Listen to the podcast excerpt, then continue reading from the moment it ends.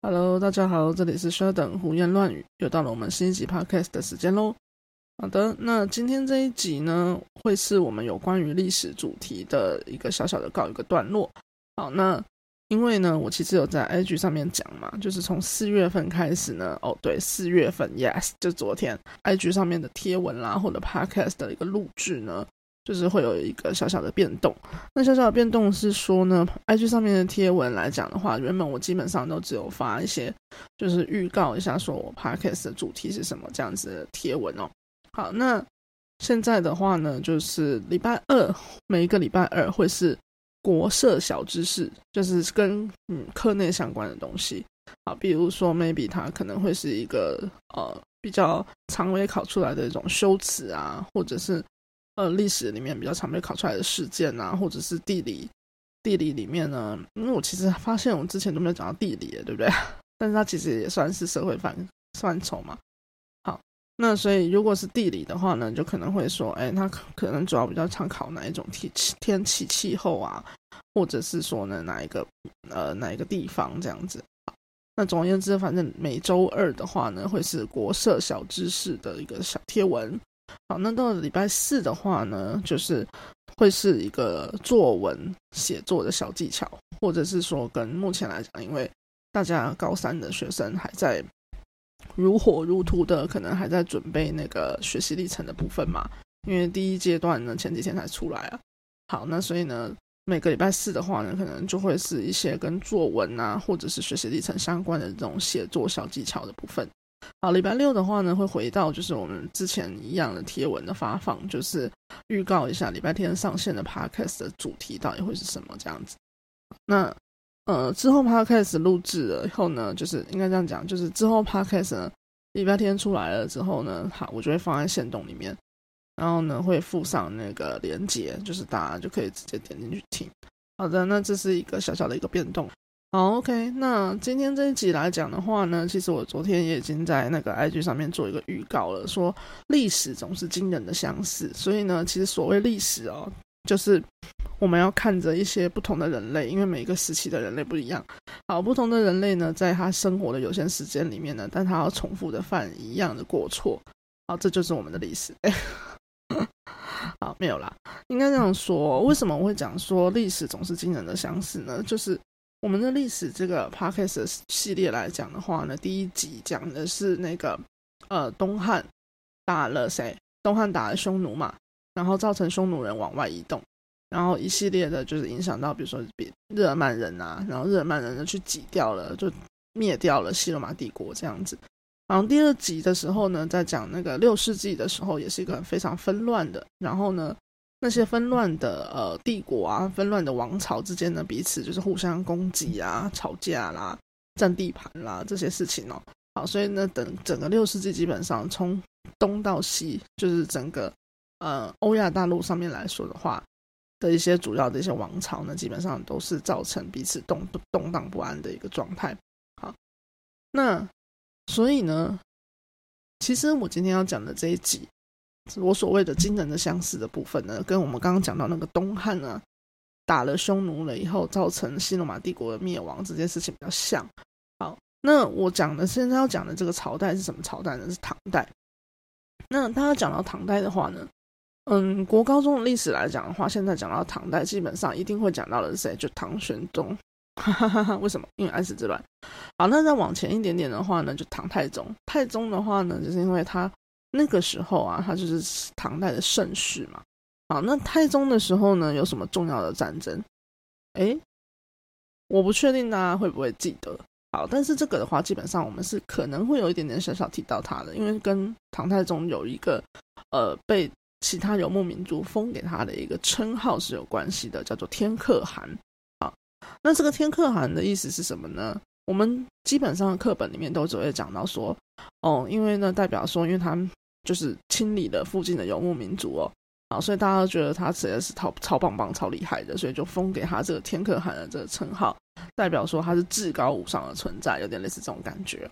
好，那问题来了，这个这个称号，这个游牧民族给他的这个称号到底是怎么来的？而且是谁给他的？好，那这个以前呢，好像其实是有教，但现在来讲的话，一零八课纲里面把它摘掉了。那所以呢，我们会来回答这两个问题。第一个，好，谁给他这个称号的呢？就是突厥人。好，那为什么会给他这个称号呢？就是因为突厥这一支游牧民族。哦，这个地方呢，就要衔接一下我们上一期的阿克斯讲到的重点了。上一期讲到六世纪的时候呢，讲说哦，整个欧亚上欧亚大陆上面的政权呢，基本上都是呈现一个非常纷乱的一个状态嘛。那纷乱的状态里面来讲呢，那个时候呢，我讲到中国这边来说的话呢，是魏晋南北朝，尤其是南朝宋齐梁陈的这个时间点。好，那一直到六世纪末的时候呢，才有一个朝代叫做隋，然后结束了这样子一个纷乱的一个状态。但是隋很快的就灭掉了，因为它只有两任皇帝。好，那突厥这个民族啊，突厥这个游牧民族呢，它就是大概就是在隋朝这个时候呢。在北方来说，相对来说比较兴盛的游牧民族。那我前面两集其实有讲到过，就是大家要有一个概念，什么概念呢？就是，呃，中原地区以北来讲的话呢，就是那一整个大大段的地方，比如说大概是我们现在可能内蒙，或者是在往上蒙古那一边，然后一直延伸到中亚那一边，或者是往。右边延伸一点点到靠近东北这个地方来讲的话，在古代来说的话，都是非常非常多游牧民族混居的地方。那他们彼此呢会有自己的地盘划定，就是界限。那如果呢征战的时候，就反正就是，如果呢彼此之间有谁他们呃可能资源比较缺乏的时候，他们就会彼此征战，就会出问题，打仗。哦，那所以呢。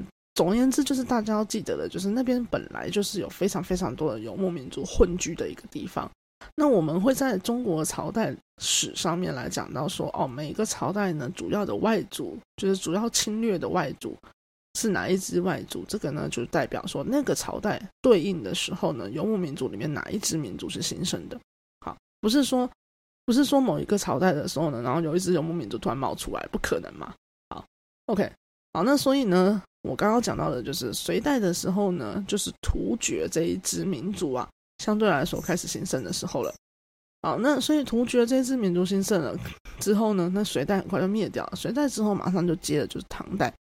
好，那所以一开始的时候呢，唐代原本也试图想要，嗯，等于说跟突厥人好好相处，可是没想到呢，突厥人呢就是自己开始非常的自大。因为这中间是有个小故事的，就是。据说啦，唐代李渊、李世民父子那时候在灭隋朝的时候呢，中间其实有呃请求过，就是应该这样讲，就是中间其实有那个突厥人的帮助，就是有突厥人的军队，有点类似那种佣兵的那种感觉。好，那所以呢，呃，唐代一开始的时候是试图跟突厥人好好相处的，可是没想到突厥人呢，因为这个他们曾经帮助过李渊、李世民父子，所以他们就开始骄傲自大了起来，就觉得说啊，我读突厥人超棒棒的这样子。好，那所以就会有很多额外的要求啊。那唐代的话呢，他开始强盛的时候呢，他当然就吞不下这口气嘛。好，所以李世民呢，就唐太宗呢，就开始怎么样？他就开始想要打突厥人了。好，那打突厥人里面呢，诶，突厥人很可爱的，就跟我们当初讲到东汉的时候匈奴一样，他就拆分了。好，所以东汉的时候讲到的是什么？北匈、南匈，北匈奴跟南匈奴。好，那突厥这边拆的是什么？拆什么？东突厥跟西突厥，好，那东突厥跟西突厥来讲呢，也是一样。西突厥相对来说呢，在当时来讲，它比较没有那么厉害，然后它跟唐代的关系比较好，所以呢，它呢也是一样，就是跟有一点点算是跟唐代合作，然后所以呢就把东突厥打跑了。好，那打跑了之后呢，东突厥怎么办呢？当然就要怎么样向外移动。好，大家听到这里是不是知道为什么说历史总是惊人的相似？因为这边讲的这个状态跟那个东汉那个时候基本上不能说一模一样，只能说十分相似。好，OK，那所以呢，东突厥呢，当然就要向外向外移动，向外逃跑嘛。好，他就是一样，不能在他原本待的地方待下来了。好，那他说他向外逃跑的过程之中呢，他跑去哪里？欧亚大陆就长这样。所以呢，我之前讲过，游牧民族他要骑马打仗，他当然不可能往海上跑。所以他不能往海上跑的情况之下，他又要往哪里跑？他又要往中亚那个方向跑。好，那之前来说的话呢，就是北匈奴出去了之后呢，在经历了，就是等于说中国这边的那个历史史书上面没有记载他们了以后，隔了相隔了一个世纪以后呢，在欧洲人的历史上面出现了匈人这个种族哦。好，那其实呢，突厥人基本上来说的话呢，回到我们现在这样，突厥人基本上来说的话，他在那个我们的呃史书记载里面，他其实一直存在的。所谓一直存在的原因，是因为基本上很多游牧民族都有突厥人的血统，啊，所以我才会说它一直存在的。那东突厥呢向外逃走了之后呢，那个时候是什么时候？那个时候大概是七世纪的时候。好。七世纪的时候呢，也就是呃，就是衔接我们上一集啊，我们上一集在讲六世纪嘛，好，所以这个唐代跟东突厥的战争呢，大概在七世纪的时候做了一个结束。好，那在八世纪的时候呢，就是阿拉伯地区来讲的话呢，它的阿拉伯帝国，大家其实在上历史的时候应该是有上到阿拉伯帝国的，因为其实我们在讲那个唐代的时候也会讲到，因为唐代跟阿拉伯帝国其实是有打过仗的嘛。好，那所以就有提到它，称它叫做大食帝国，嗯，就什么黑衣大使、绿衣大使、白衣大使那个东西啊。好，那八世纪的时候呢的阿拉伯帝国呢，它对于呃伊朗高原这个这个地区的控制，相对来说呢，持续的开始衰微。好，持续衰微的原因，当然就是因为呢，我们刚刚讲到的，就是它其实有跟很多人的战争嘛。他除了跟唐代有打仗以外，他其实也跟拜占庭帝国，就东罗马帝国，其实也有打仗的。好，那所以他连年的战争的情况下呢，他当然就是国家相对来说慢慢的衰微。而这个时候呢，有一支部族呢，他只是在以一个雇佣兵的一个身份，在那个地方开始活跃起来了。而这个雇佣兵的身份呢，他其实讲说就是什么？他其实讲叫自己叫做。乌古斯人的其中一个部族，或者是说，他其实就是我们后来讲的塞尔柱土耳其。好，那塞尔柱土耳其，他所谓号称自己叫乌古斯人的一个部族哦。乌古斯人其实是什么？其实就是突厥人。好，那所以来了，我们讲到说东突厥向外移动去了。好，那紧接着两个世纪，一两个世纪了之后呢？嗯，那个阿拉伯地区来讲的话呢，以雇佣兵的身份活跃的这个塞尔柱人呢，他就是突厥突厥人其中的一支。好，那所以这到底一样，跟我们之前讲到东汉的那个时候的呃北匈奴是不是真的就变成那个匈人了？我我也不知道，但是就是有这样子的一个说法。那所以我刚刚讲到的东突厥向外移动了以后，这一支的突厥人到底是不是当初的那个突厥人？我们现在也没有办法确定。好，但是基本上来说的话呢，他都突厥人嘛，所以你就可以把它联动在一起了，这样知道吗？那所以这个时候呢，刚刚讲这突厥人呢，也就是这塞尔柱人呢，他们那在那个时候呢，他其实是呈现是一个雇佣兵的身份。但是俗话说，你拥有军队，你就怎么样，你就能够掌权。好，这件事情是非常非常非常肯定的。因为在征战的时候来讲的话，大部分都是这样子，就是。谁握有兵权，谁就能讲话。好，所以塞尔柱人虽然作为雇佣兵的存在啊，但是因为等于说基本上军队就是他掌控，所以军队在他掌控的情况之下呢，那当然他就等于说有一点算是架空了阿拉伯帝国。好，那所以他架空了阿拉伯帝国的这个权势了之后呢，在后面的时候开始，他就开始逐渐的建立他自己的国家。好，那所以建立了他自己国家以后呢，他们呢。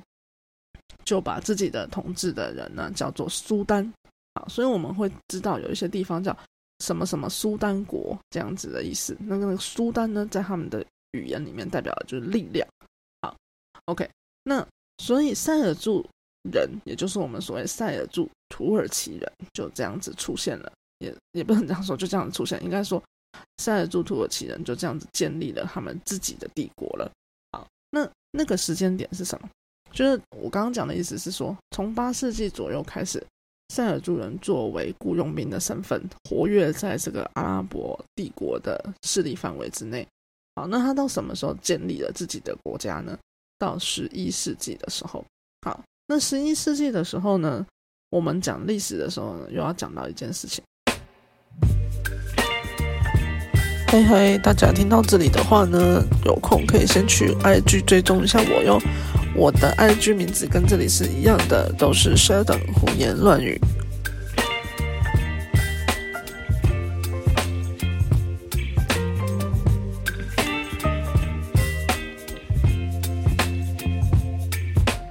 什么事情？十一世纪到十三世纪的时候呢，是我们所谓的十字军东征的时期。好，那十字军为什么要东征？十字军东征这件事情呢，当然我们这个十字军东征是站在西方世界的角度来讲的，在阿拉伯或者是我们讲伊斯兰世界来说的话呢，就是伊斯兰世界的时候呢，称为法兰克人的入侵。那那个时间点大概是延续十一到十三世纪。好，那这个十字军东征呢，它其实就是在教皇的演讲、教皇的煽动的情况之下呢，所成呃所出现的一个圣战，他们号称叫做圣战。那这个事情是这样子的，就是呢，我们刚刚讲到的塞尔柱土耳其他们建立的这个帝国，建立的这个国家呢，他们当然呢，因为他夺取了安纳托利亚高原，安纳托利亚高原在哪里？其实就土耳其啦。土耳其是国家名称嘛，或者是他们的族群的名称嘛？那那个地理名词叫做安纳托利亚高原。好，那所以呢，塞尔柱土耳其人夺取了安纳托利亚高原了之后，安纳托利亚高原在原本还没有被塞尔柱土耳其人抢走之前，它其实是属于拜占庭帝国的，就东罗马帝国啊。所以因为这样子，它当然就怎么样呢？它当然就跟拜占庭帝国呢有非常非常多的冲突。好，那在这个冲突的情况之下呢，拜占庭帝国的皇帝呢就觉得自己快要撑不下去了，所以他只好去求救。好，那他要向谁求救？他当然就向教宗求救，也就是罗马这边的教宗教皇。为什么？因为虽然在那个时候来讲的话呢，呃，拜占庭帝国因为它是属于一个政教合一的一个状态，那。呃，西罗马被灭掉了之后，那些日耳曼民族所建立的小国家，这里的情况来说的话，是属于一个政教分离的一个状态。那所以，拜占庭这边跟那个西罗马，呃，跟西欧这一边呢，他们在宗教上面就会有一些不一样的解释啊。所以他们原本是拆拆火的，所以拜占庭这边信的这个教，我们后面改称它叫做东正教。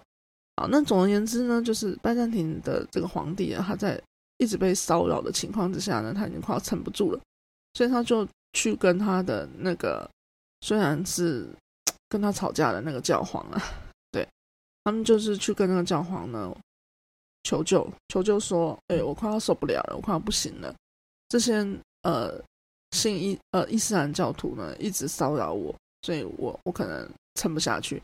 那如果我撑不下去的话呢？那他们就会向外扩张。那向外扩张的话，基本上就会影响到基督教。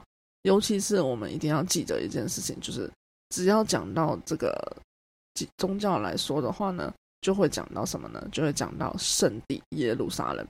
好，那所以讲到圣地耶路撒冷的话，哇，那当然教宗就做不下去了。好，所以呢，他就怎么样？他就开始演讲。那他的演讲呢，就开始告诉他的民众们说：“哦，因为这个穆斯林教徒好怎么样怎么样怎么样，所以呢，他们呢，因为他们会控制圣地，所以呢，我们不行让我们的圣地，呃，等于说到了异教徒的手中这样子。好，那所以呢，他就默许，也不能讲默许，他这根本就是准许。好，然后呢，大家呢就是组成那个十字军，然后向外去想要把。”耶路撒冷抢回来这样子，好，那所以这个十字军东征呢，就这样子延续了十一到十三世纪的这个时间点。不过有点好笑的事情是啊，十字军东征基本上呢都没有达到他的目的。对，十字军东征我们讲的话，其实就是以现在来讲的话，我们直接送他几个字，就是说哦，他促进了文化的交流，就这样没有了。对，我们没有办法。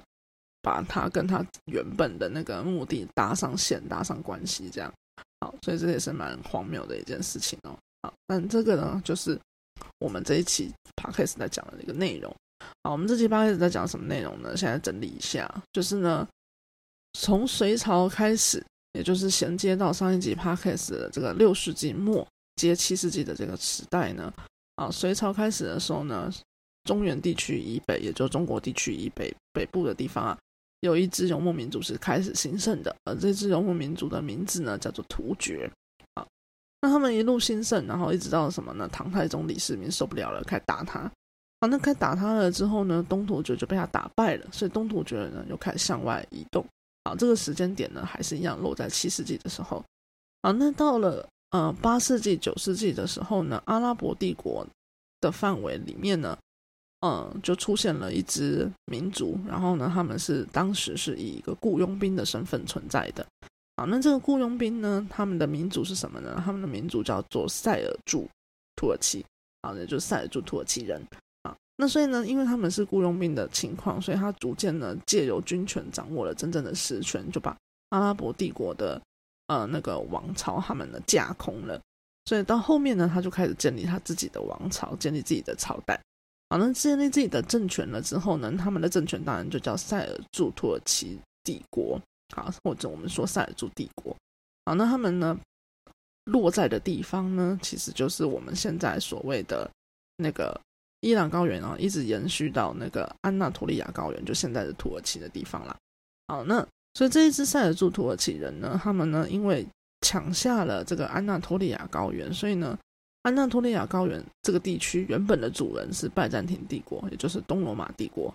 好，那所以他们在这样子持续跟拜占庭帝国有冲突的情况下，拜占庭帝国的皇帝就忍无可忍，受不了了，他撑不下去了，所以他就只好跟罗马的教宗求救。那跟罗马的教宗求救了之后呢，罗马的教宗呢就开始鼓吹大家呢要就是为了基督教。去打仗，好，所以呢，他们可以称叫做圣战，好，也就是我们所谓的十字军东征。那这个时间点呢，就落在了十一到十三世纪，啊，那所以我才会讲什么唐代的战争呢？其实就在在的影响了十字军东征的出现，因为一样整理来讲的话呢，基本上就是唐代如果没有打突厥人，突厥人没有往外面跑，他就不会成为一支。散落在这么遥远的，就距离中国啦，相对来说这么遥远的那个中亚、西亚那边的一个民族，然后成为别人的雇佣兵，然后逐渐的夺取政权，然后造成了拜占庭帝国的问题啊。所以这些一样又要追根究底的，追根究底来说的话呢，基本上又是什么中国这边的朝代的错啊。所以结果大家会发现，历史惊人的相似的地方在于。原来西方那边出现的一些问题，追根究底来说，都是中国这边的朝代造成的。所以这个呢，就是我们今天 p o d c a s 讲到的内容喽。好，那所以大家要记得，有空的话呢，还是要去追踪我的 IG。我的 IG 的名字跟这里的名字是一样的，都叫薛等胡言乱语。要追踪的原因是因为呢，之后呢，我的 IG 会有更多的内容。好，所以大家有空的话，真的是可以要去看一下哟。好，那我们今天就到这里喽。下一个礼拜开始呢，我们会进入新的一个小主题，是跟小透露来讲的话呢，其实是跟国文相关的，所以大家记得到时候要回来听 podcast 哦，要听哦，真的哦，大家除了追 IG 以外，要回来听 podcast 哦，要乖哦。好啦，今天就到这，我们下次见喽，拜拜。